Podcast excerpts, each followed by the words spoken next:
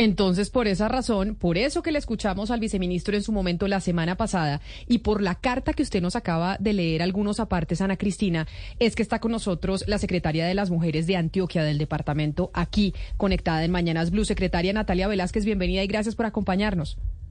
Camila, buenos días para ti, para todos. Un saludo. Gracias por la invitación. Y para nosotros es muy importante, secretaria, tenerla principalmente a usted. ¿Por qué? Porque hemos venido hablando de Medellín principalmente y pues de Antioquia como uno de los centros de explotación sexual en el país. Lo que está pasando con la prostitución en Medellín no es menor y se asemeja mucho a lo que sucede en Cartagena. Y por eso sorprende, yo creo que negativamente, que en la ciudad pues esté haciendo este evento webcam de modelaje webcam que podría uno decir que es como las principales semillas para volver a estas mujeres también que terminen trabajando en prostitución o no trabajando no que ya me van a regañar, que terminen siendo explotadas sexualmente. ¿Por qué esto está pasando en Antioquia? ¿Qué es lo que pasa en términos de política pública que en Medellín se están haciendo estos eventos? Bueno, yo creo que ha faltado eh, una apropiación social de lo que implica la prostitución, la explotación sexual. Hemos conversado mucho de esto con mi equipo.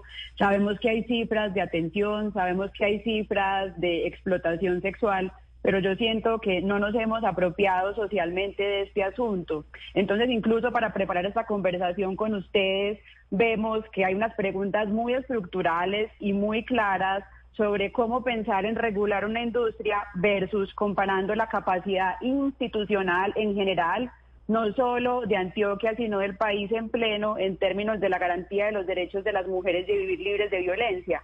Solo para que ustedes tengan un dato, la Secretaría de las Mujeres de Antioquia cumple en diciembre 23 años y es la primera vez en 23 años que contamos con un mecanismo como la línea 123 Mujer Metropolitana que permite generar acciones de prevención y de atención a todas las mujeres del departamento.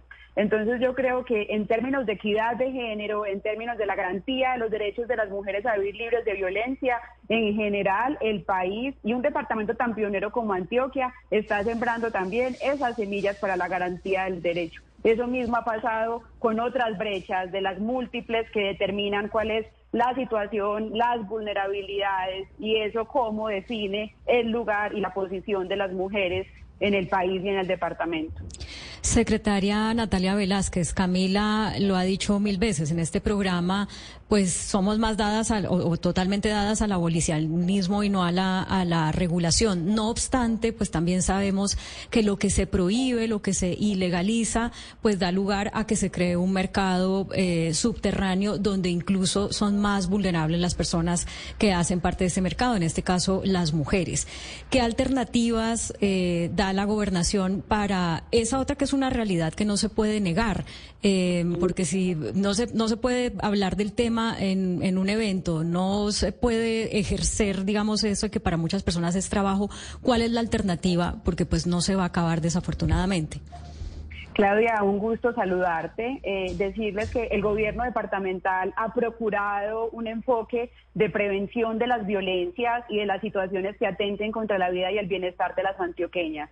Para prevenir, atender y sancionar se requiere de una actitud de cero tolerancia, es decir, hablar claramente y sin eufemismos de cuáles son los tipos de violencia, en qué entorno se dan, porque son muchas, simbólicas, físicas, sexuales, psicológicas, económicas. Y para llegar al punto de la, de la alternativa que me estás preguntando, yo quisiera antes nombrarles que lo que les dije ahorita, la línea 123 Mujer Metropolitana que comenzó a implementarse en este gobierno, nos ha permitido identificar que hay mujeres que hemos atendido en ese ejercicio de ser modelos webcam y que han referido situaciones de violencia contextualizadas a, ese lugar, ¿cierto? Entonces hemos encontrado desde la línea, por atenciones que hemos brindado nosotras, intimidaciones con material fotográfico, relaciones de explotación laboral, condiciones de dominio y humillación, pues imagínense todas las personas que trabajan en, esto eh, con sus videos, su material audiovisual, hay aprovechamiento también de las condiciones de vulnerabilidad y del entorno para generar eh, situaciones confusas y desplegar violencias sexuales. A lo que me refiero es que hay mujeres que han denunciado porque les dan sustancias psicoactivas y demás. Entonces, eh, al respecto hay varias cosas que yo quiero mencionar y es que nosotras no estamos señalando ni cuestionando la individualidad de ninguna mujer en su toma de decisiones, pero sí nos tenemos que sentar a pensar como sociedad, como departamento y como país cuáles son esas condiciones de empobrecimiento, del flujo exacerbado de las migraciones, de la feminización de la pobreza, de la sobrecarga de las labores del cuidado que hace que una mujer no tenga otra posibilidad y llegue a esto. Entonces, hay que tener claro ese panorama, hay que sumar todos los esfuerzos del Estado para robustecerse en términos de la garantía de los derechos de las mujeres. Yo creo que eso es lo primero, fortalecernos como gobierno, saber cómo estamos en los sectores de salud, protección y justicia, que es a donde llegan las mujeres víctimas. Y acá como secretaria hablo con absoluta propiedad, porque es que en estos tres años y medio de gobierno para que ustedes me entiendan, hay una mujer víctima de violencia física, de violencia sexual y llega a un hospital. Persisten las barreras, hay cobros inadecuados. Pero más allá, cuando vamos a la atención en salud, hay asuntos del mismo proceso que no se dan como debería. No hay un diligenciamiento adecuado de las, de las historias clínicas, no hay un embalaje de las pruebas, el peritazgo no se da como se tiene que dar en ese momento de la atención en salud. Y eso incide directamente, por ejemplo, en el acceso a la justicia. Si vamos al otro sector, que es protección, las comisarías de familia no dan abasto, tienen horarios limitados, el Ministerio Público, que es defensoría y personería, tampoco es tan robusto. Y si finalmente vamos a acceso a la justicia, también siguen siendo muy altos los niveles de impunidad. Entonces, la primera alternativa que yo sugiero es cómo fortalecemos la capacidad institucional en términos de prevención, atención y sanción desde los sectores de salud, protección y justicia para que tengamos como Estado cómo ejercer la garantía de los derechos de las mujeres.